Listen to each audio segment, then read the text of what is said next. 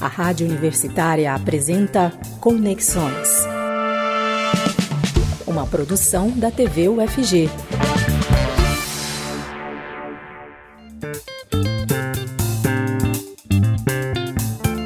Boa tarde. Está começando Conexões dessa segunda-feira, dia 31 de maio de 2021. Hoje, nosso tema principal é a autonomia universitária. Você confere o programa ao vivo pela TV UFG, canal 15.1 do Sinal Aberto, 21 da NET Goiânia, pelo site e pelo aplicativo da TV UFG. Além disso, nossos programas são transmitidos ao vivo pelo Facebook e pelo YouTube. E agora você também pode ouvir os debates do Conexões na Rádio Universitária, às terças-feiras, às 4 horas da tarde, nos 870M, no site da Rádio Universitária e também no aplicativo Minha UFG. Depois, o programa fica disponível em formato de podcast nos perfis da Rádio Universitária no Deezer e no Spotify. Mas antes do nosso debate, nós temos algumas informações sobre saúde, acessibilidade e, claro, sobre a pandemia de Covid-19. E a pandemia afetou a prevenção e o tratamento do segundo tipo de câncer mais numeroso em casos e mortes de mulheres no Brasil, o câncer de mama. Uma das medidas mais importantes para a detecção precoce dessa doença, a mamografia, para mulheres com idade entre 50 e 69 anos, foi diretamente afetada, como mostra um levantamento publicado na revista de Saúde Pública. O número de mamografias realizadas em mulheres nessa faixa etária na rede pública diminuiu 42% em 2020, na comparação com o ano anterior. No ano passado, foram realizadas cerca de 1 milhão 126 mil exames, enquanto em 2019 foram quase 2 milhões. A diferença pode significar algo em torno de 4 mil casos de câncer de mama não diagnosticados em 2020. Isso ao se considerar estimativas da taxa de detecção da doença nas mamografias, que é de uma média de 5 casos detectados por mil exames realizados. E um estudo realizado por pesquisadores da Universidade de Princeton da Fundação Getúlio Vargas e do INSPER revela que a disseminação do glicofato nas lavouras de soja levou a uma alta de 5% na mortalidade infantil em municípios do Sul e do Centro-Oeste, que recebem água de regiões onde há plantações de soja. Isso representa um total de 503 mortes de crianças a mais por ano associadas aos efeitos do uso desse agrotóxico em populações que não estão diretamente envolvidas com a agricultura. O artigo é um dos primeiros a demonstrar a contaminação dos cursos d'água em áreas distantes das áreas de uso do agrotóxico. O glifosato é o agrotóxico mais popular no Brasil e, representa 62% do total de herbicidas que são usados no país. Associado à produção de soja transgênica, o herbicida contribuiu para que o Brasil se tornasse o maior produtor do grão no mundo, superando os Estados Unidos. E a hipertensão arterial é um dos principais fatores de risco para doenças cardiovasculares e também pode ser responsável por complicações caso a pessoa que é hipertensa se contamine com a Covid-19. Quem explica melhor, essa condição é o professor Vermar Barroso, que é coordenador nacional da Diretriz Brasileira de Hipertensão Arterial, na Sociedade Brasileira de Cardiologia, e coordenador da Liga de Hipertensão na Universidade Federal de Goiás. Quem é hipertenso não tem um risco maior de se contaminar, tá? Então, o risco de adquirir a doença ah, pelo contato com o coronavírus não é aumentado em sendo hipertenso. Ponto final.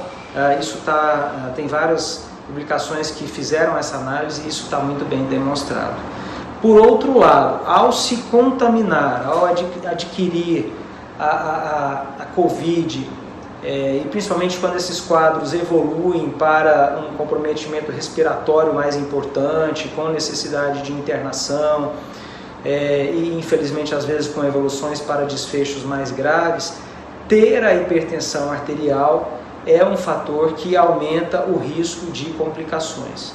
Ah, no início da pandemia, isso foi bastante discutido e é, é, o que se encontrou é que ah, o excesso de peso, principalmente a obesidade, a hipertensão arterial e a idade avançada se constituíam nos, nos, nos, entre, dentro, estavam dentro dos principais fatores de pior prognóstico em eh, indivíduos contaminados pelo coronavírus. Provavelmente porque a hipertensão arterial, assim como outras alterações, a própria obesidade e outras alterações também de cunho metabólico, como a, a, os indivíduos portadores de diabetes, é, esse, esse cenário é um cenário pró-inflamatório, aumenta a atividade inflamatória nos pacientes portadores dessas patologias e a, a Covid-19 tem como principal mecanismo de dano a, aos nossos órgãos é justamente uma, uma hiperativação é, da, da, da, inflamação e, e, quanto maior a ativação dessa inflamação, uh, maior uh, o risco, né, que é a chamada tempestade inflamatória, maior o risco de, de, de complicações decorrentes da doença, tanto no, no contexto é, respiratório, pulmonar, como também é, outros danos, ah, por exemplo, danos na função renal e no próprio sistema cardiovascular, no miocárdio. Então, isso pode promover uma falência é, de múltiplos órgãos. Então, ter hipertensão realmente é um fator de risco, um fator de, de, de, de maior chance de complicações enquanto ah, contaminados pela, pela, pela Covid-19. Outro aspecto interessante, já para terminar, é que discutiu-se bastante lá atrás se as drogas que atuam é, é, bloqueando o sistema renina-angiotensina-aldosterona, os inibidores da enzima conversora de angiotensina e os bloqueadores de receptor de angiotensina, se é, o uso dessas drogas pioraria a evolução de pacientes contaminados com coronavírus, o que também é, está definitiva, definitivamente respondido, não é não é, não é fato, não é assim que acontece, pelo contrário, os indivíduos hipertensos tratados com é, inibidores da enzima conversora de angiotensina ou bloqueadores de receptor de angiotensina, eles têm ah, uma evolução com tendência, inclusive, de melhora é, em relação àqueles que não estão em uso desses fármacos. Tem um, uma publicação, um estudo que se chama Brace Corona, o principal investigador é um brasileiro, o, Dr. Renato Lopes, da, da Duke University, que fez uma análise muito elegante e demonstrou justamente o que eu acabei de comentar aqui com todos vocês. Então, uh, espero que essas informações sejam de utilidade para que a gente entenda a importância de, de, de, de controlar muito bem a, a doença hipertensiva, porque em sendo hipertenso, o que nós podemos fazer para minimizar esse risco enquanto contaminados é justamente um controle muito rigoroso dos níveis pressóricos com medicamentos orientados uh, pelos, pelos especialistas, pelos cardiologistas, porque o controle da pressão arterial é um fator que pode trazer uma proteção maior, é, já que a, a, a, ter a hipertensão é algo que não tem como ser é, modificado.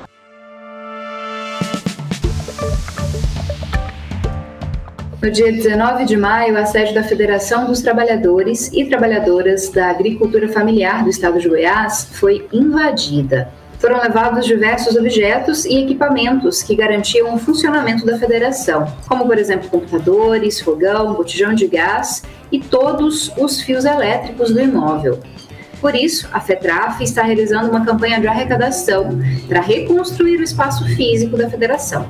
Se você puder doar, entre em contato com o coordenador geral e de política sindical da FETRAF, o Gerailton Ferreira, pelo número 64 99624 1327 99624 1327 ou com a coordenadora de Finança e Formação, a HJM Alves Barreto pelo 64 99617 4227. 99617 4227. E a Secretaria de Comunicação da Prefeitura de Goiânia agora disponibiliza matérias em áudio para facilitar o acesso da população às principais notícias relativas à nossa cidade. O recurso está disponível em todas as notícias publicadas no site goiania.gov.br. As notícias são narradas de forma pausada e fiel ao texto escrito. Outra novidade é a possibilidade de ampliar o tamanho da fonte para facilitar a leitura. Então, agora, pessoas com baixa visão ou cegas podem escutar esses áudios.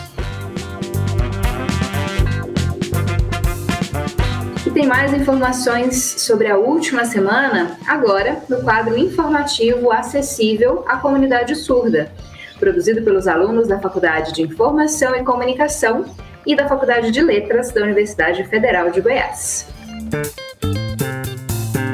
Conectados. Olá, seja muito bem-vindo e muito bem-vinda a mais um programa Conectados. Aqui você fica por dentro do que foi notícia na última semana.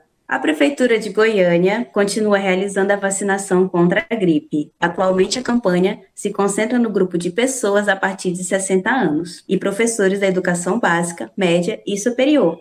Segundo a Secretaria Municipal de Saúde, mais de 124 mil pessoas já se vacinaram contra a gripe na capital.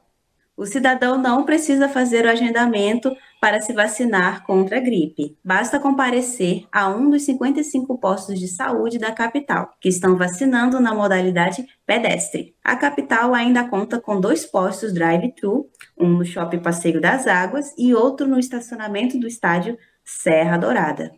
Já a vacinação contra a Covid-19 continua em Goiânia para trabalhadores da educação infantil, trabalhadores de portos e aeroportos, profissionais da saúde, idosos com 60 anos e mais pessoas com comorbidades. Quem se enquadra no último grupo deve apresentar um comprovante de que tem alguma comorbidade que dá direito à vacina. Quem pode se vacinar nesse grupo são gestantes e puérperas com comorbidades com mais de 18 anos, pessoas com síndrome de Down com 18 anos ou mais, pessoas com doença renal crônica que estejam fazendo diálise e tenham 18 anos ou mais, e pessoas com deficiência permanentes cadastradas no programa de benefício de prestação continuada que tenham 55 anos ou mais. E também pessoas com comorbidades que tenham 45 anos ou mais. O agendamento deve ser feito no aplicativo Prefeitura 24 horas e o formulário para comprovar que se enquadra nesse perfil está disponível no site saúde.gov.br. E muitos goianienses tiveram dificuldade na hora de comprovar as comorbidades para poder se vacinar contra a Covid-19. Isso porque marcar uma consulta com um médico de última hora não está fácil. Por isso, a Prefeitura de Goiânia liberou mais de 2.900 consultas para pacientes do Sistema Único de Saúde. Para agilizar o agendamento, foi criado o aplicativo Saúde Fácil Goiânia, que também vai servir para melhorar o acesso aos serviços do SUS na capital. O aplicativo é gratuito e para acessar você só precisa informar o número do CPF ou do cartão SUS. Como não é possível diagnosticar uma doença crônica em uma única visita ao médico, a Secretaria de Saúde alerta que o relatório de comprovação da comorbidade só será fornecido mediante a apresentação de exames que comprovem a mesma. Para mais informações, entre em contato com a Central Humanizada de Orientações da Covid-19 pelo número fixo 62 32 67 61 23. Nessa segunda-feira se comemora o Dia Mundial Sem Tabaco. Criado em 1987 pela Organização Mundial da Saúde, o objetivo da data é alertar pessoas sobre as doenças e mortes relacionadas ao tabagismo e que podem ser evitadas. Nesse ano, a OMS lançou a campanha mundial Comprometa-se para parar de fumar durante a Covid-19. Segundo a Organização Pan-Americana de Saúde, o tabagismo mata mais de 8 milhões de pessoas por ano. O vício pode causar diferentes inflamações e prejudicar os mecanismos de defesa do organismo. Por isso, os fumantes possuem maior risco de infecção por vírus, bactérias e fungos. Estudos científicos publicados em 2021 mostram que os fumantes têm maior risco de desenvolver doenças graves por Covid-19 do que os não fumantes. E em meio à pandemia e tantos outros problemas, ainda encontramos gentileza na cidade de Goiânia. O projeto Varal Solidário realiza atuações de roupas e calçados expostos em um varal. Com o lema: Se tiver, doe, se não tiver, leve. A iniciativa é de Deusa Marise, moradora do Parque das Laranjeiras. Para contribuir com o projeto, basta levar roupas e calçados em bom estado de conservação e pendurar no varal, que fica na rua Araras, quadra 47, lote 8, Parque das Laranjeiras. E uma última notícia: a Prefeitura de Goiânia publicou na última sexta-feira um novo decreto que traz novas regras para as atividades comerciais dentro da capital. Entre as medidas estão o funcionamento do comércio das 9 às 7 horas, serviços das 12 às 20 horas e bares e restaurante das 11 às 23 horas, com capacidade máxima de 30%. O documento está valendo a partir de hoje. Veja mais detalhes no site da Prefeitura de Goiânia. E o Conectados de hoje fica por aqui. Muito obrigado pela sua atenção. Use máscara, higienize as mãos, evite aglomeração e fique em casa, se puder. Até a próxima. Obrigada. Conectados.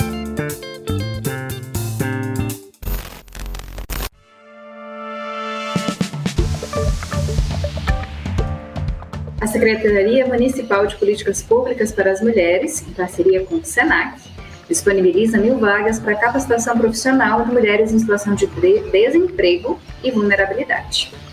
A capacitação tem o objetivo de inserir as mulheres no mercado de trabalho pós-pandemia. As inscrições permanecem abertas até o preenchimento das vagas. São nove cursos à distância, como cuidadora de idosos, assistente de recursos humanos, técnicas de vendas, assistente administrativo, assistente de logística, agente comunitário de saúde e operador de caixa. Para se inscrever, a candidata deve residir em Goiânia, ter renda de até dois salários mínimos e estar matriculada ou ter feito o ensino básico. Para mais informações, entre em contato pelo WhatsApp da Secretaria da Mulher. Então, 62 9 9285 7211. 99285 7211.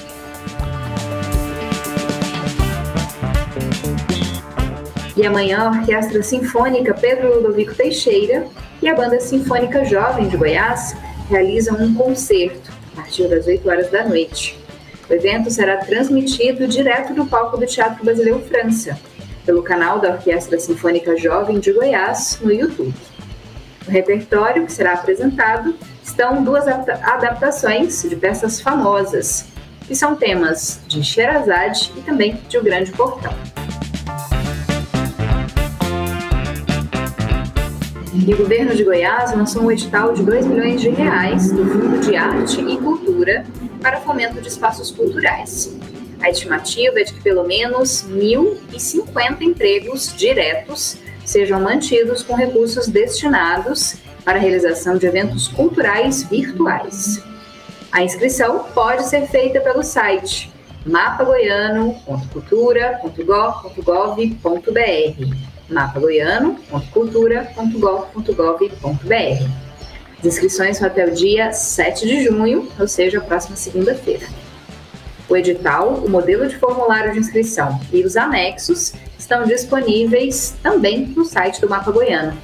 Além disso, você pode entrar em contato com a Secult pelo número 62 3201 4622. E você que está assistindo ao Conexões ao vivo, participe do nosso uh, debate daqui a pouquinho. Você pode mandar o seu comentário, suas questões ou dúvidas para os nossos entrevistados. Nossos canais de contato são o perfil da TV UFG no Facebook, o canal da TV no YouTube, também o aplicativo da TV UFG, uh, que pode ser baixado gratuitamente para celulares de modelo Android e, claro, o nosso WhatsApp, é o 629 9181 1406. 99181 1406.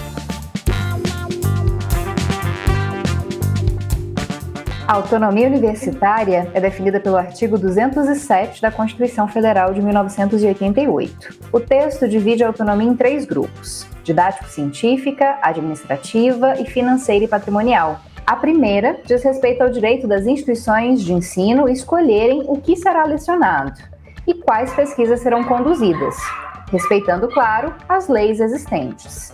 A universidade também tem liberdade para ser administrada sem a interferência de qualquer governo e de eleger reitores e diretores de unidades.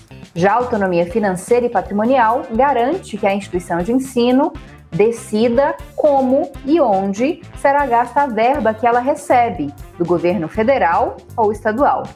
Essa autonomia, de forma geral, né, autonomia universitária, tem sido ameaçada por diferentes medidas do atual governo federal. E esse é o nosso tema do debate de hoje. Você que está nos assistindo ao vivo nessa segunda, dia 31 de maio, pode uh, mandar a sua questão, a sua dúvida pelo nosso WhatsApp, que é o 991811406, ou então pelo nosso perfil do Facebook, do nosso canal do YouTube ou pelo aplicativo da TV UFG. Você pode baixar em celulares de modelo Android. Bom, para discutir esse tema, eu tenho dois convidados hoje. O reitor da Universidade Federal de Juiz de Fora, Marcos Davi, que é o primeiro vice-presidente da Associação Nacional dos Dirigentes das Instituições Federais de Ensino Superior, a ANDIFES. Olá, professor Marcos, obrigada pela sua presença.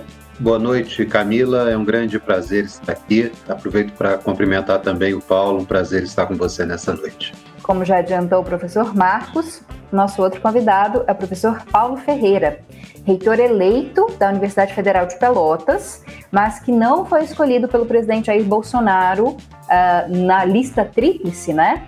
Que é enviada ao governo federal depois da eleição e que agora divide a reitoria da universidade com a professora que foi escolhida por essa lista. Obrigada pela sua presença também, professor Paulo. Boa noite, boa noite a todos e a todas. Camila, Marcos, um prazer estar aqui com vocês. Bom, e lembrando que você assiste ao Conexões tanto pela TV UFG, canal 15.1 do Sinal Aberto, 21 da NET Goiânia, no site, no aplicativo da TV, também nas nossas redes sociais, e pode escutar o nosso programa na Rádio Universitária, toda terça, às 4 horas da tarde, e também no momento em que você quiser, em formato de podcast você acessa ao programa nos perfis da Rádio Universitária, no Deezer e no Spotify.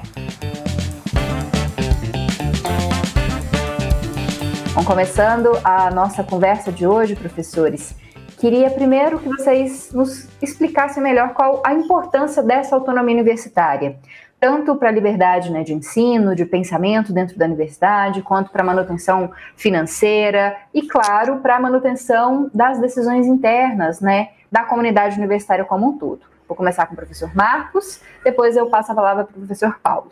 Bem, obrigado, Camila. É, eu acho que é importante esclarecer que o princípio da autonomia universitária ele tem uma razão fundamental de existir. É, as instituições é, de pesquisa, como universidades, elas necessitam fundamentalmente de uma autonomia em relação a governos, em relação a igrejas, em relação a grupos de interesses econômicos, a qualquer tipo de grupo de pressão, para que toda produção científica, toda geração de conhecimento se dê de forma absolutamente livre, toda experiência na milenária história das universidades, em que as universidades, de alguma forma, estiveram submetidas a qualquer uma dessas forças, foram momentos da história em que a humanidade teve uma velocidade menor de desenvolvimento civilizatório. Foi um momento em que a ciência é, não conseguiu progredir da forma com que se desejava. Então, quando nós temos um princípio constitucional no Brasil que prevê autonomia, na realidade o que nós estamos resguardando é que aquela comunidade científica ela tenha capacidade de autogestão, ela tenha capacidade de dirigir-se é, didático e pedagogicamente, é, de forma a garantir que nenhuma interferência possa romper aquilo que é o princípio fundamental da ciência, que é a liberdade de cátedra, que é a liberdade de buscar conhecimento, a liberdade de pesquisar e de encontrar os resultados e a verdade que a sociedade demanda. Bom, professor Paulo, gostaria que o senhor acrescentasse a sua visão também em relação à importância né, da manutenção dessa autonomia na universidade, tanto uh, federal, estadual, municipal, né, nas universidades brasileiras. Eu vou completar com a, a, uma parte que o professor Marcos não, não, não comentou, que é a, a capacidade de se administrar, né? É escolher quem administra a instituição.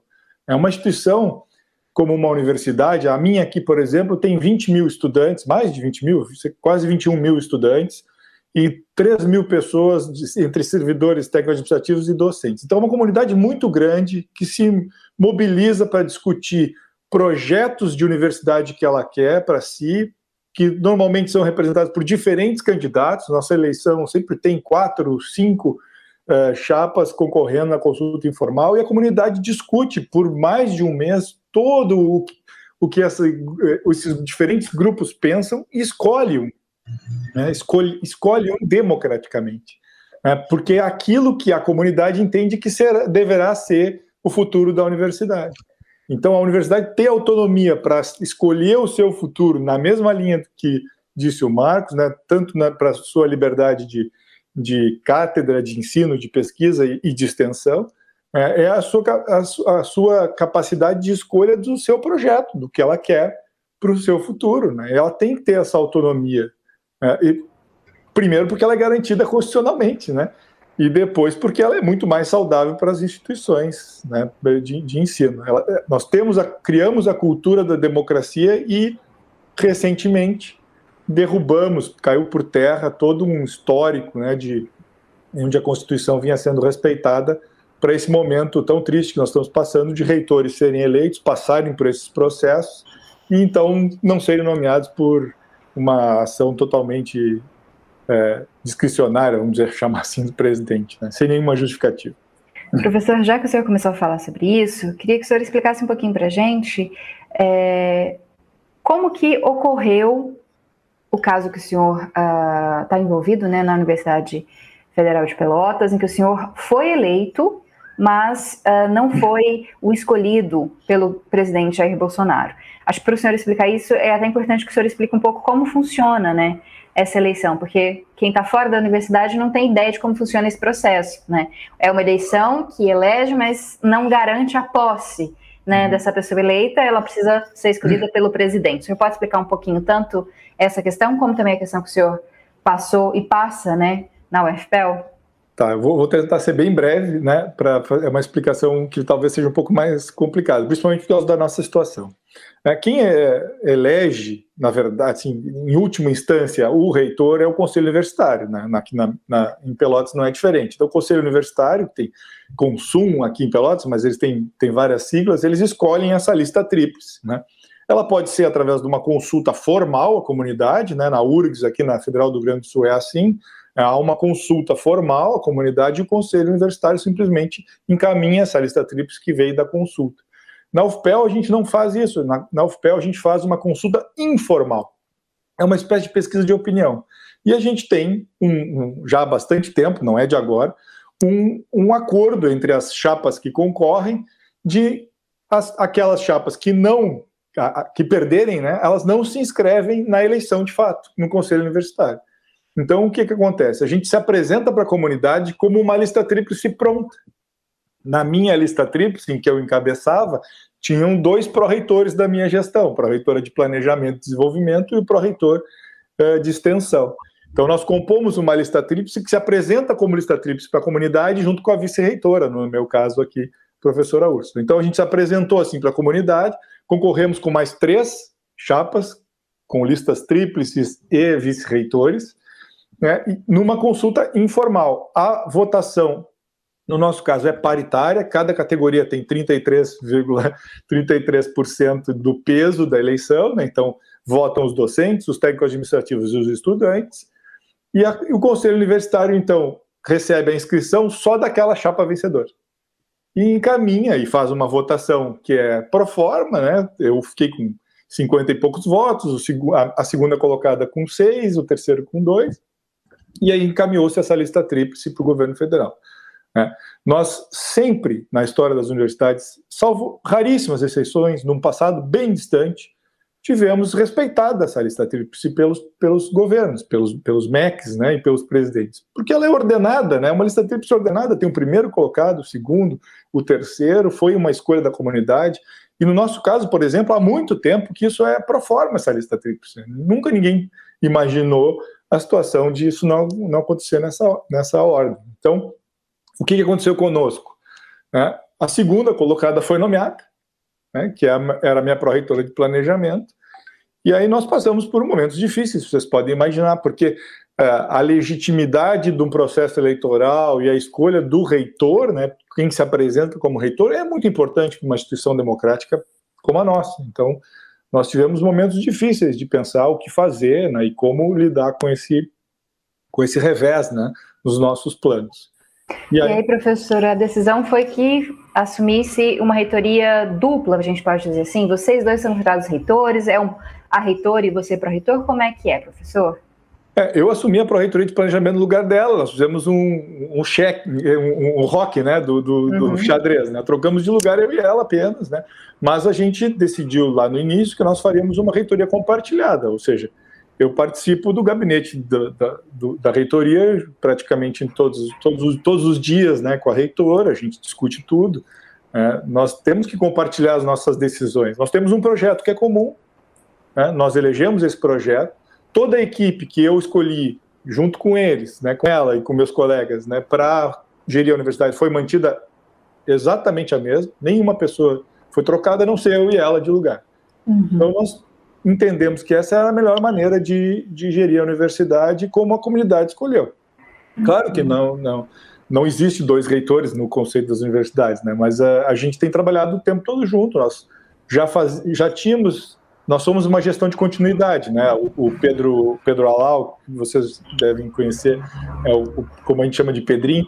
Ele era, uh, nós é, somos a continuidade da gestão dele. Eu era chefe de gabinete dele, né? E então nós já fazíamos uma gestão bem compartilhada com os pró-reitores, nós temos uma mesa de gestão que toma as decisões coletivamente, então isso já estava, a gente já estava preparado para lidar com uma gestão compartilhada e, e aí acabamos que hoje nós nos reunimos todo dia para despachar no gabinete do reitor, eu, a reitora, né, a chefe de gabinete, enfim, essa é a nossa realidade agora. Bom, professor Marcos, é, como vice-presidente da Andif, acredito que o senhor saiba de outros casos, né? Também já foram noticiados de reitores que foram eleitos e não não assumiram, né? Não foram empossados, escolhidos pela pelo presidente na lista tri, tríplice. Sei que o senhor também demorou algum tempo, né, para ser empossado. Não sei se isso tem a ver com essa é, essa escolha, né, do presidente, mas sei que o senhor demorou tempo que é um pouco a mais do que geralmente ocorre, né, para retomar a reitoria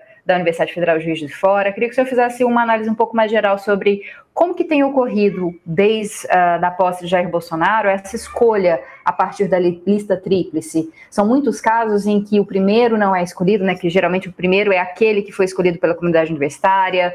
Se, há, se é possível fazer nomeações também fora dessa lista? Bem, é, Deixa eu, primeiro, é, completando o que o Paulo falou, de fato, é, nós passamos um longo tempo na história das universidades sem esse tipo de ocorrência. É, os últimos casos ocorreram ainda na época do ministro Paulo Renato, a gente está falando de é, final 99, início de 2000, que tiveram os últimos casos como esse. Depois nós passamos um período de quase 20 anos ininterrupto, onde todos os nomes eleitos nas universidades foram nomeados por pelos governos que se sucederam. O que, que acontece, então, já sobre esse novo governo? É, desde o início, desde as primeiras nomeações que ocorreram, é, foi colocado em questionamento se a nomeação seria feita pelo primeiro, respeitaria a ordem, respeitaria a lista ou não. É, logo no início, é, tivemos um caso de uma nomeação que estava retida há muito tempo, que era um caso aqui de Minas, da Universidade Federal do Triângulo Mineiro, e foi feita uma nomeação de um segundo colocado de lista, rompendo então uma tradição de muito tempo.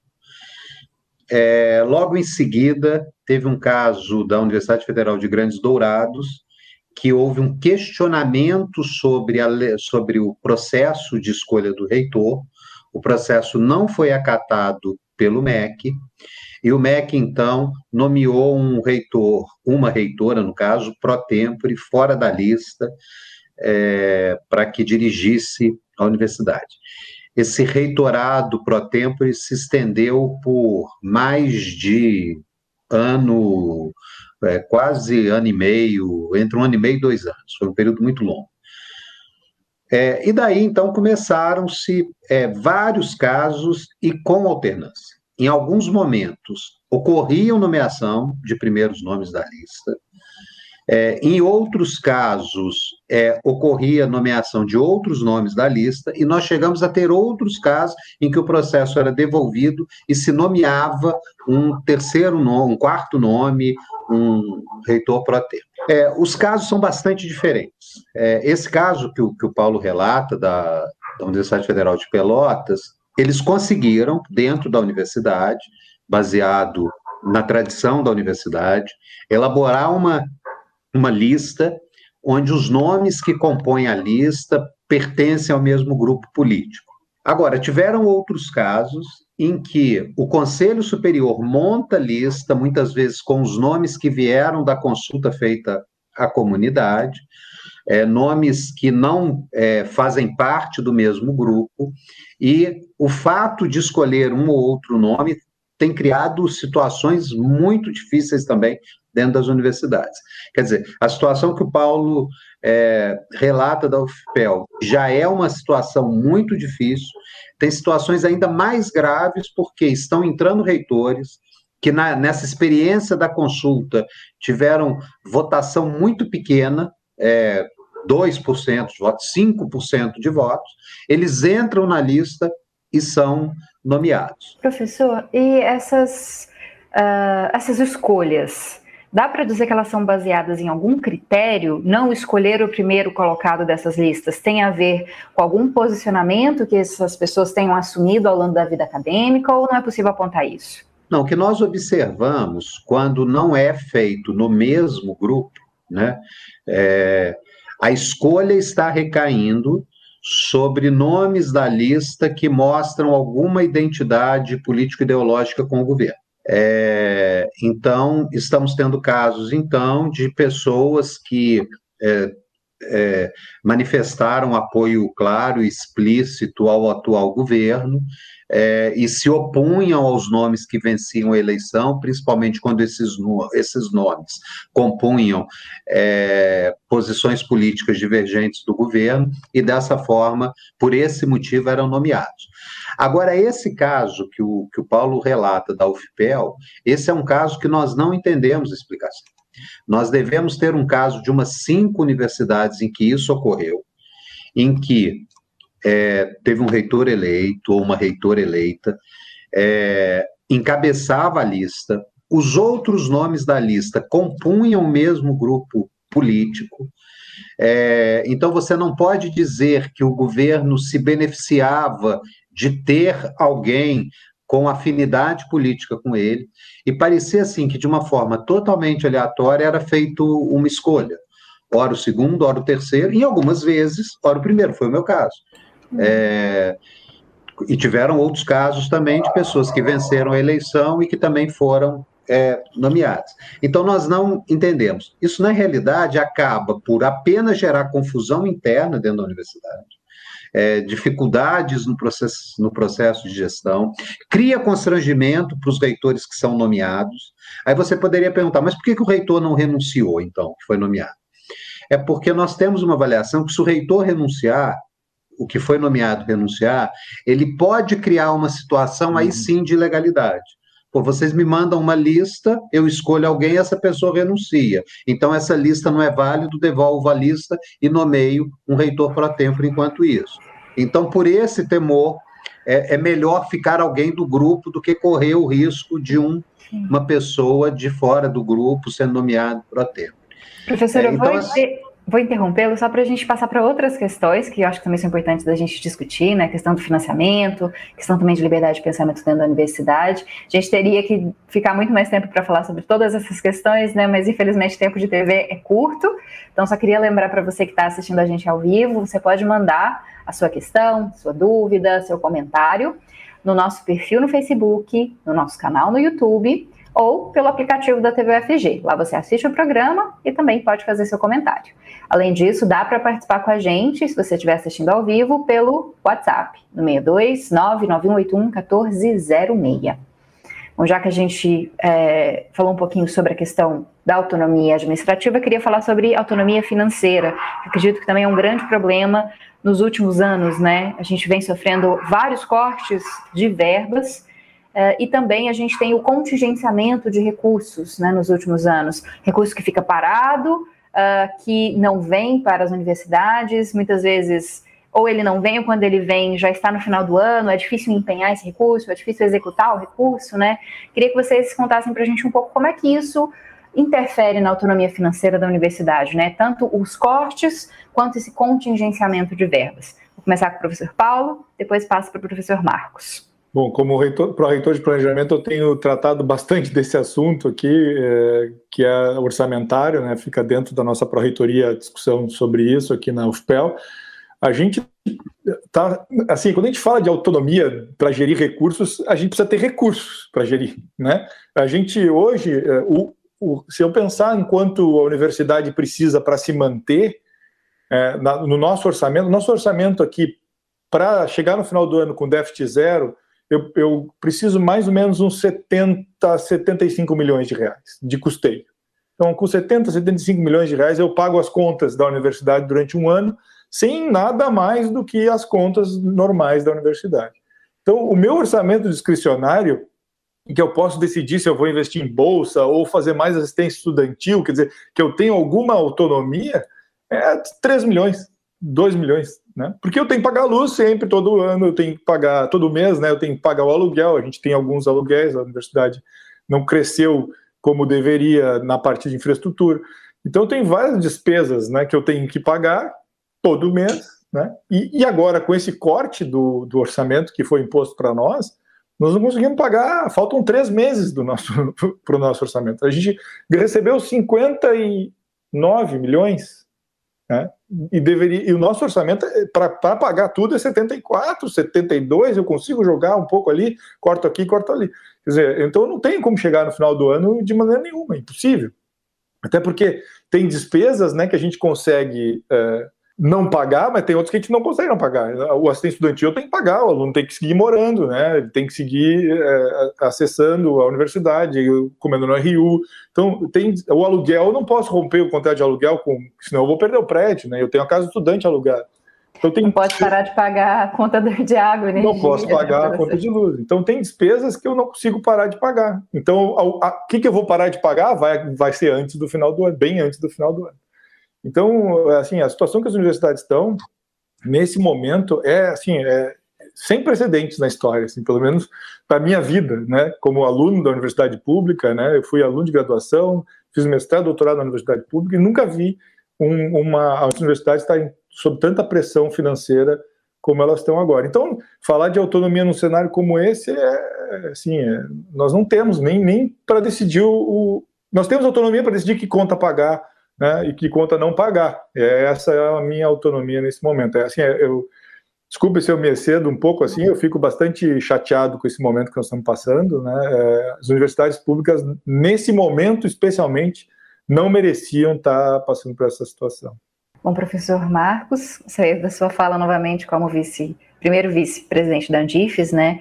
Tem universidades que já anunciaram que não conseguem chegar ao final do ano, até o professor Paulo também destacou, né, que a UFPEL não consegue finalizar as contas, a UFG já falou isso, Universidade no Rio, São Paulo, também já demonstraram que tanto o corte de verbas que se acumula nos últimos anos, né, pelo menos nos últimos cinco anos, uh, faz com que a universidade não tenha como pagar as contas, pensando que, não sei se as pessoas que estão nos assistindo sabem, mas a única coisa que é garantido no outro orçamento é o pagamento de servidores e docentes, né? Mas todo o resto da universidade garante, é, depende desse recurso que vem do governo federal, né? Não, exatamente. É, o Paulo relatou aí o caso da UFPEL, e o que é triste nisso é que isso está se repetindo em várias universidades. É, eu queria fazer só um retorno é, a, a, aquilo que eu considero ser a causa de todo esse, esse problema. É, a principal causa é um, uma adoção de uma estratégia de política econômica tomada em 2016, que naquele momento já sinalizava que o que está ocorrendo hoje iria ocorrer. Em 2016, o Congresso Nacional aprova uma emenda constitucional de teto de gasto. Naquele momento, aquilo que foi apresentado como medida econômica, na realidade, se tratava de uma estratégia política é, muito complexa. O que o Congresso votou naquele momento não foi uma medida de política fiscal. O que o Congresso votou naquele momento foi qual o tamanho que o Estado brasileiro vai ter durante 20 anos. Só que o Estado brasileiro, as funções que o Estado precisa cumprir, elas, elas têm um crescimento natural, um crescimento vegetativo. É, eu posso dar o exemplo da própria educação. Né? O principal gasto da área de educação é o gasto com pessoal. O principal recurso que se investe em educação é justamente a contratação de professores, a contratação de técnicos, a contratação de pesquisadores. No desenho orçamentário da educação, ainda tem uma perversidade. Quando um professor aposenta, aquele professor continua na nossa folha e o professor que nós contratamos no lugar dele entra na nossa folha. O professor inativo fica na folha e entra o professor no lugar dele.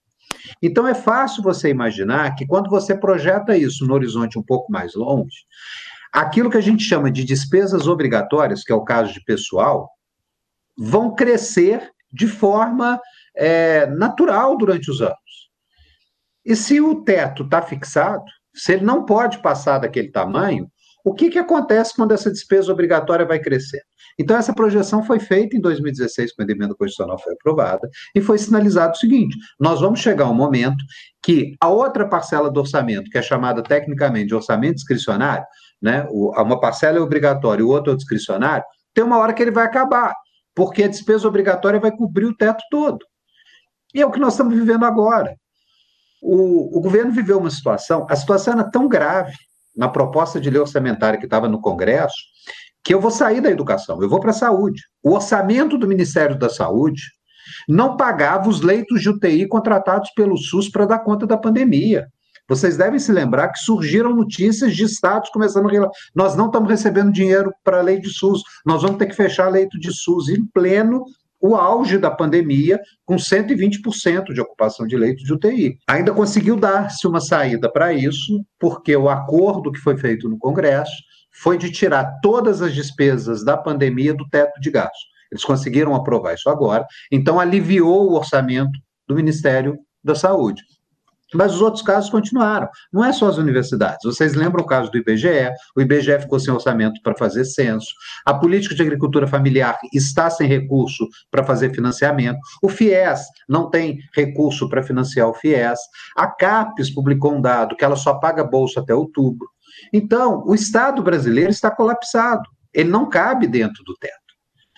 É, e no caso das universidades foi gravíssima a situação. O Andifes publicou um quadro agora que se a gente pega o orçamento de, o discricionário, que é custeio mais capital, de 2014, é, nós tínhamos 7 bilhões e meio. Em 2014, valores nominais, sem corrigir. E hoje, com os cortes, nós estamos com 4 bilhões e meio. Então, de 2014 para agora, caiu, 4, caiu 3 bilhões. Se você faz correção inflacionária daqueles 7 bilhões, ele deveria estar em 10 hoje. Tá nós temos um orçamento hoje que é 40% do que era em 2014. Sendo que nesse período nós aumentamos o número de estudantes, é, nós é, aumentamos o volume de produção científica, de projetos de extensão, de cultura, de inovação dentro das universidades. Ou seja, nós estamos efetivamente asfixiados. Então, quando o Paulo falou é, no, no, problema da autonomia financeira, realmente ela deixa de existir por asfixia financeira. Né? Nós efetivamente não temos o que decidir o que fazer com o orçamento. A única decisão hoje é se eu vou mandar um terceirizado embora ou se eu vou cortar meia dúzia de bolsas. É, o, é essa a nossa autonomia financeira, não é uma autonomia de políticas propositivas, é uma autonomia de como. É, qual, qual o caminho da destruição e do desmonte das universidades? Bom, professor Marcos, a gente recebeu uma pergunta aqui do Moisés Games, acredito que seja isso. Ele pergunta se existe a possibilidade de demissão de servidores públicos devido à falta desse orçamento. Explica para a gente, professor, é possível que esse teto uh, de gastos leve em algum momento alguma política de demissão de funcionários públicos? Bem, eu acho que eu posso começar a responder. Pode, pode. É, a princípio, não. Por quê? É, a Constituição hoje não permite a demissão de servidor público. É, então, esse é um gasto obrigatório, né? é um gasto em que o governo precisa arcar com ele. O governo, inclusive a lei de responsabilidade fiscal, ao mesmo tempo em que ela é, pune se o governo não cumprir as metas fiscais, ela também exige a, o cumprimento das, da, da, com as despesas obrigatórias. Então, a princípio, não existe esse problema. Qual é a preocupação que eu, que eu tenho? É, a preocupação que eu tenho é, em primeiro lugar, existe um projeto de emenda constitucional, Congresso, que é o da reforma administrativa. O projeto da reforma administrativa, em que pese os sucessivos anúncios por parte do governo de que ele não vai atingir servidores da ativa, existem uma série de matérias que estão sendo remetidas para leis complementares e deixando de ser regulamentada pela Constituição. Então, hoje, você tem garantias constitucionais, mas essas garantias constitucionais vão ser substituídas por garantias infraconstitucionais, por normas abaixo da Constituição. Isso faz com que a dificuldade que você tem hoje de aprovar uma emenda constitucional, que você precisa de três quintos do voto do do Congresso, é, é o quórum qualificado, você passa a ter quórum simples para derrubar. Então, isso é sim uma, uma preocupação. É, eu, eu entendo que só tem um outro caminho. Está na hora. O, eu, só uma última frase para eu terminar essa resposta. No início de 2020, antes da pandemia, o Rodrigo Maia, presidente da Câmara, dá uma entrevista, eu assisto essa entrevista numa rede de TV. Ele vira e fala assim: que ele tinha como um dos desafios em 2020 era a consciência de que o teto de gasto já cobraria um preço na conta no orçamento de 2021. Então, tinha por pauta discutir algumas alterações no teto de gasto. Isso no início de 2020. Quando vem a pandemia, e, consequentemente, é decretado o estado de calamidade, o orçamento fica livre. Nós não estávamos mais sujeitos ao teto de gasto em 2020. Tirou a pressão do Congresso, tirou a pressão do Executivo, levamos o ano de 2020 sem maiores problemas orçamentários. Só que, com o aumento do gasto que ocorre em 2020, com o aumento da dívida pública que ocorre em 2020, o governo é, tornou assunto proibido. Não se discute em teto agora. Não venha me discutir com teto agora. Rodrigo Maia e o Davi Alcolumbre falaram assim: então quer saber de um negócio? Eu não trato de orçamento agora. Eu só vou tratar de orçamento se eu puder ser reeleito presidente da Câmara. Empurraram o orçamento para 2021. E aí nós fomos discutir orçamento 2021 em toque de caixa aceleradíssimo e parte do Congresso fingiu que não viu o problema. O problema estoura no segundo semestre. A bancada, os reitores de Minas aqui, alguns reitores, tiveram reunião com o Rodrigo Pacheco, que é um senador mineiro, presidente do Senado. É, o relato de quem participou da reunião foi que ele ia fazer a cara cada vez mais assustado quando viu o relato. É, então, eles sabem que vamos chegar a um cenário. Eu, eu vou falar com vocês hoje, peço é, também licença para relatar isso. Hoje eu tive reunião do meu Conselho Superior. Nós estamos discutindo aulas práticas presenciais de alguns cursos na área de saúde, por conta das especificidades da área de saúde. O debate era sobre isso. Tinha uma estratégia de alguns períodos suplementares concentrados de atividades. Eu levei para eles o custo de um semestre suplementar de 10 semanas presenciais. E falei com eles o seguinte: é, que eu estava, né, o encaminhamento que a, que a reitoria fazia era de que nós aprovássemos sim, apesar de que aquele gasto adicional é, ele ainda não estava totalmente comportado no nosso orçamento, mas o que eu já adiantava para eles é o seguinte: é que se nós não revertermos a situação do orçamento 2021, o segundo semestre suplementar, que começaria em setembro, não tem orçamento para ele. Nós não conseguimos colocar aluno dentro do WhatsApp, porque eu não consigo comprar EPI. Eu, eu tenho ó, o, o que eu podia economizar demitindo terceirizado. Como é que eu vou demitir conservação e limpeza na hora que eu preciso de trabalhos é, mais sofisticados de limpeza, de, de desinfecção dos ambientes. Então, é, é, totalmente incoerente, né? Nesse momento, a gente precisava de mais orçamento e não de menos orçamento. Bom, nós estamos conversando sobre autonomia universitária com o primeiro vice-presidente da Andifes e também reitor da Universidade Federal de Juiz de Fora, professor Marcos Davi, e com o Paulo Ferreira, que é uh, pró-reitor né, na Universidade Federal de Pelotas, mas ele é o reitor eleito pela comunidade universitária que infelizmente não foi o escolhido, né, o empossado pelo governo federal. O professor Paulo, se o senhor quiser fazer alguma consideração mais nisso que o professor Marcos começou a dizer, e gostaria de fazer um pedido, se fosse possível, né, para explicar, explicar, perdão, para o nosso público, como que uh, são esses contingenciamentos de recursos, né? Uh, eu duvido que quem não entenda muito de orçamento público compreenda como que isso afeta a universidade, como que isso funciona também, porque tem um recurso que deveria ir para a universidade, mas está parado. Eu quero complementar o Marcos rapidinho é, com relação ao pessoal né, das universidades. A gente tem visto uma não reposição de cargos, uma extinção de cargos, né, que tem se aposenta o sujeito e o cargo não volta para a universidade. Aquilo ali vai virar um terceirizado, porque aquele cara precisa continuar, né, aquela, aquela função era primordial, e aí ele precisa e aí aumenta o custeio, né? Então uh, a pressão é, é, de todo lado, né? E, e a verba de capital da, da, da, UFPEL, por exemplo, esse ano é 2 milhões e 400 mil reais. 2 milhões e 400 mil reais as verbas de um ano de uma universidade com 20 mil alunos. Né? Então, por isso que eu alugo a casa do estudante, por isso que eu alugo o prédio para ter aula, porque eu não consigo construir o prédio. Porque 2 milhões e 400 mil eu não faço, nem um puxadinho, né? Eu não consigo construir prédio. Então, a universidade padece de, de falta de recursos também de investimento, né, para se manter, porque ela cresceu muito, como disse o Marco.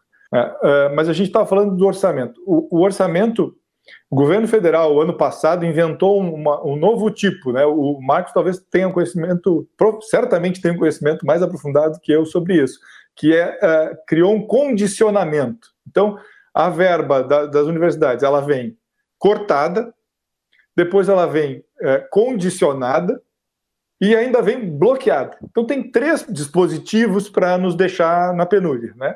O corte, não, e eu, e, eu vou comentar depois o que, que vai acontecer, já está acontecendo. Então tem esse corte que para o UFPEL é 20%, são três meses de orçamento. Hoje a gente tem um mês e meio bloqueado. Né? A gente não consegue, o dinheiro não está na nossa conta. A gente, tá, a gente vai chegar no meio de uh, junho, final de junho, vai começar, começar a precisar desse dinheiro. Aí ele está bloqueado. Ele, ele já teve na, minha, na conta da universidade e saiu. Assim, entrou na sexta, saiu na segunda-feira a gente e ele foi bloqueado. E tinha o condicionamento, que era 40% do orçamento tinha vindo para nós e 60% estava condicionado a uma nova aprovação. O condicionado foi foi devolvido para a universidade, né? E foi anunciado que na mídia, ah, desculpa pessoal, nós resolvemos o problema das universidades agora, descondicionamos 60% do orçamento, está tudo bem. Foi assim a notícia. Eu li aquela notícia numa brabeza que você pode imaginar. Quer dizer, eu, eu tenho 100%, por, eu, eu, e é difícil explicar para as pessoas, né? Porque o meu 100% não é 100%, é 80%, porque me cortaram 20%. Então me liberaram 60% de, né, de 80%. Então, e aí quando anunciaram isso, apareceu o bloqueio. Então, é, os dispositivos, né, e, e, esse condicionamento é novo, ele começou ano passado, não existia esse condicionamento. O Marcos deve, deve conhecer melhor os dispositivos, eu não conheço por que eles conseguiram fazer isso. Então, e tem o bloqueio, que é esse que tu, tu falavas, Camila. Quer dizer, a gente tem hoje um, um mês e meio, né, mais ou menos uns 8 milhões blo bloqueados mas eles vão desbloquear esse dinheiro, eu tenho certeza. Vai chegar lá na. No, nós vamos ficar um pouquinho atrasados nas contas, lá em agosto vão desbloquear. E vão anunciar que, olha, desbloqueamos as universidades, então, vejam, vocês gostam tanto das universidades, elas, elas vão estar bem agora. É, então, sempre é uma cortina de fumaça, né, para dizer que está tudo bem. Não, desbloqueamos, descondicionamos. Mas o corte, que é o que nos destrói né, nesse ano, uh, vai ficar Quer dizer, se a gente não trabalhar muito com os políticos, com a classe política, com a sociedade, a gente vai ficar sem, o, sem a integralização do orçamento. A UFPEL está na mesma condição que o Marcos uh, trouxe para nós. A gente está começando, o, planejando um híbrido. O nosso híbrido é para setembro. A primeira turma de, de, de ofertas de práticas é para setembro. É um pouco mais ampliado que a saúde. A saúde a gente já começou. Medicina, enfermagem, odonto, a gente já está fazendo o híbrido mas no segundo semestre a gente quer fazer em setembro híbrido. E a gente já sabe, já anunciou que a gente vai ficar deficitário no final do ano. A gente vai ter que assumir um déficit que vai ser da ordem de 10 milhões de reais para o ano seguinte. Né? A gente vai ficar sem pagar cerca de 10 milhões de reais na nossa projeção, né, que é isso que o, que o orçamento não comporta, não comporta. Né? Nem o retorno nem sem retorno. Né? Bom, professor Paulo, a gente tem 15 minutinhos ainda para o final do programa e eu queria falar sobre uma última questão tem a ver mais com a autonomia pedagógica né, das universidades, didático-pedagógica. Vou começar com o senhor e finalizo com o professor Paulo. É, oh, perdão, finalizo com o professor Marcos.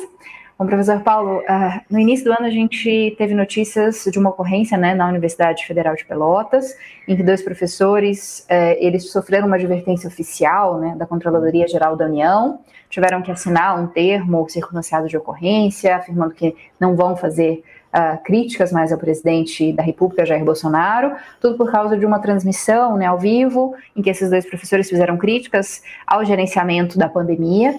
É, se o senhor puder fazer só uma rápida explanação sobre isso, sei que um dos professores é o professor Pedro, que o senhor citou, né, antigo reitor da UFPEL, é, e se o senhor pudesse fazer também uma análise sobre de que forma que é, esse tipo de ação, né, ela pode ser considerada uma, uma censura à liberdade de opinião e expressão dos servidores das universidades, ela pode ser considerada uma afronta a essa autonomia? Olha, eu, eu diria que no princípio ela é um desrespeito pelo, pela democracia. Né? Eu, eu tenho que ter o direito de me manifestar né, livremente, mesmo sendo um servidor público, mesmo sendo tendo o presidente da República em última instância, vamos dizer assim, como o meu patrão, meu chefe, né, como se diz. Né? Não faz sentido nenhum. E assim, ó, eu estava nessa live, foi a live em que a gente comunicou à comunidade o que, que a gente faria.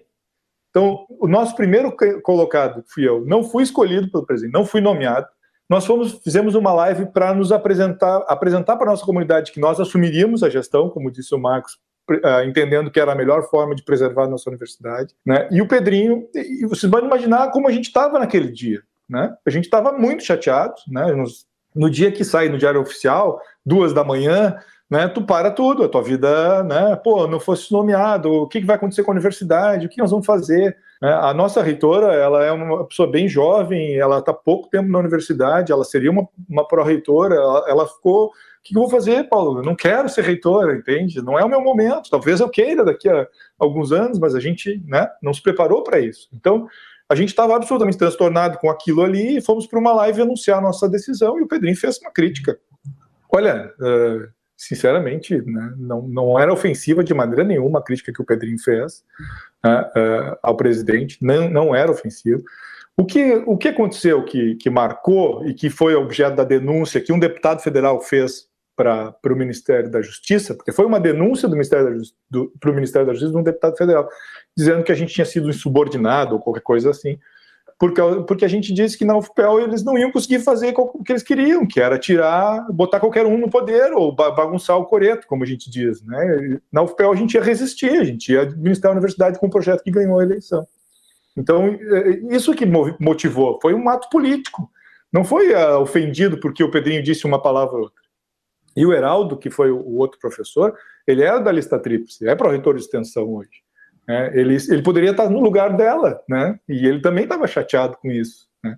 E ele usou as palavras que todo mundo usa na mídia o tempo inteiro para fazer referência à forma como a pandemia estava sendo tratada, à forma como as pessoas estão sendo tratadas. Né? Então, é, isso não, nem, não, não, se a gente for, é só uma, um ato político, entende? Não era de fato uma ação que ah, foi prejudicial. Ah, é um ato político para mostrar força, para mostrar, para aplicar a censura mesmo. Assim, não, tu não pode, tu é meu subordinado, tu não pode fazer, falar nada.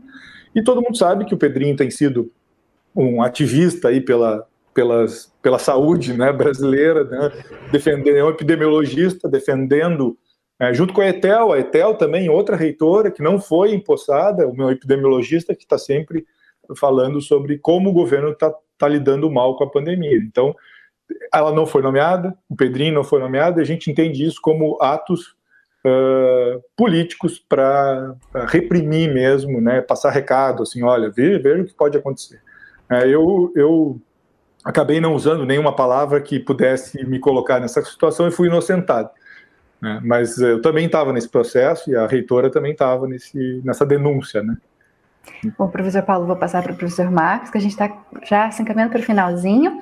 Professor Marcos, como é que essas ações né, que o governo tem implementado, como essa, né, essa ação contra os professores por uma suposta insubordinação, e também as recorrentes críticas negativas né, que a, a cúpula do governo tem feito à universidade pública no Brasil. O próprio ex-ministro da Educação chegou a dizer que na Universidade Federal só havia balbúrdia, uh, alegou, sem qualquer provas, que havia produção de drogas dentro dos campos universitários, um discurso que menospreza né, e ataca a universidade pública brasileira. Como é que o senhor vê essas questões nesse momento?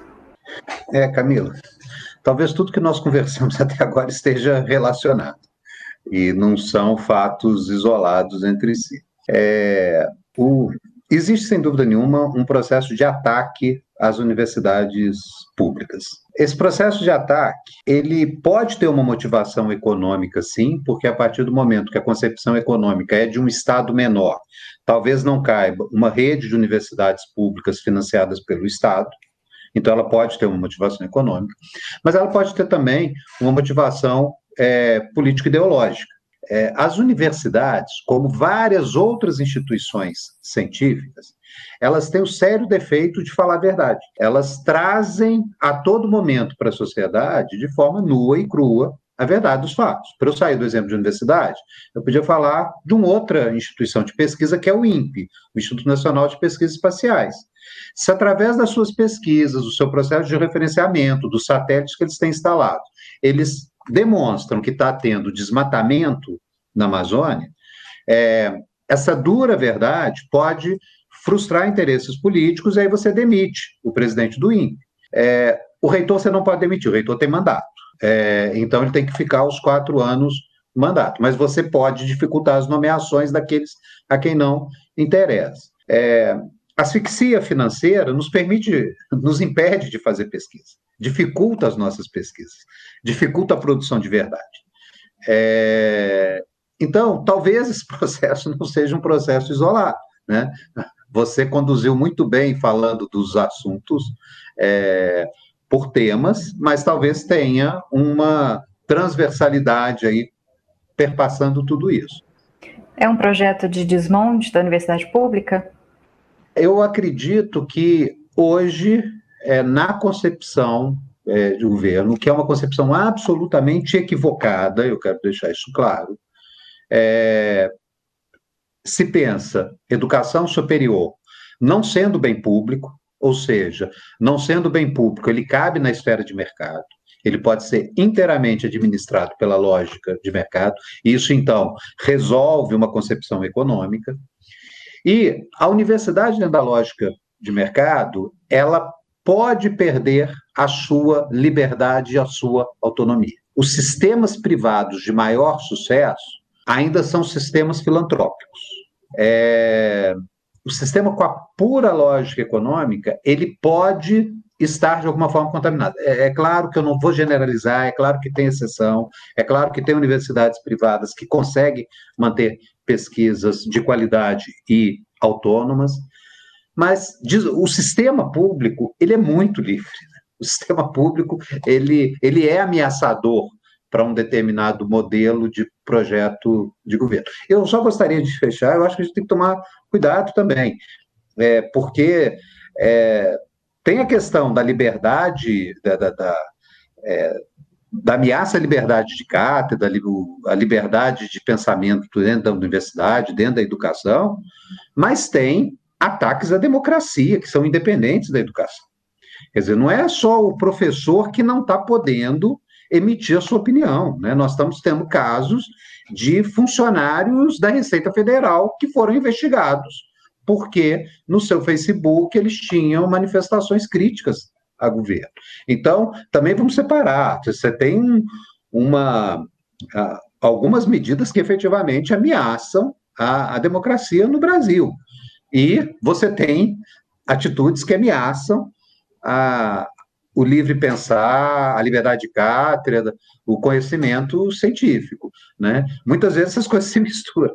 Você ataca democraticamente alguém dentro da universidade porque ele estava pensando e é, então é, é, bom também destacar. Eu é, eu, eu acho que não sei se está para falar, mas eu acho que a defesa que nós temos que fazer é a defesa daquelas ameaças que a universidade sofre hoje. sofre ameaça econômico-financeira com asfixia orçamentária, sofre ameaça de liberdade de cátedra quando há tentativa de intervir nas nomeações dos dirigentes ou no policiamento ideológico dentro das universidades.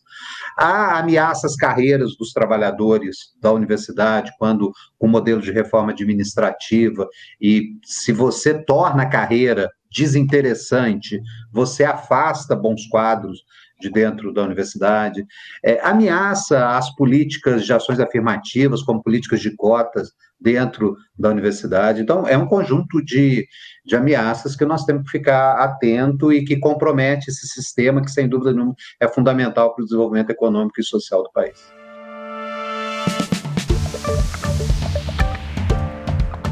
Bom, professores, queria agradecer a presença dos dois. Muito obrigada, professor Marcos, por estar aqui com a gente. Eu que agradeço, foi um grande prazer participar da entrevista e participar dessa mesa com o Paulo. Foi um prazer. E também foi um prazer, professor Paulo, a sua presença aqui. Nós com certeza vamos continuar discutindo esse assunto, né, já que somos parte de uma universidade federal, né, Universidade Federal de Goiás, e parceira também, claro, da UFPEL, da Universidade Federal de Minas Gerais. Muito obrigada, professor Paulo. Obrigado, Camila. Foi um prazer estar com vocês, com o Marcos nessa mesa. Eu estou sempre à disposição das nossas universidades. E eu agradeço a você também, que nos acompanhou até esse momento, que esteve com a gente nesse debate. Espero você na próxima segunda-feira com mais um Conexões, com informações e discussões a respeito de temáticas importantes para o nosso país, como educação, saúde, meio ambiente, direitos humanos. Eu espero, claro, sua participação também. Curta os nossos vídeos, Uh, se inscreva no canal da TV UFG, acompanhe as nossas redes sociais e nos auxilie a fazer a TV pública, que é a TV, Univers... a TV UFG. Até nosso próximo programa.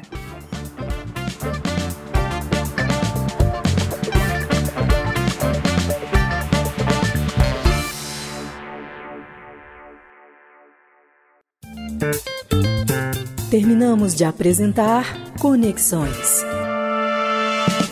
Uma produção da TV UFG.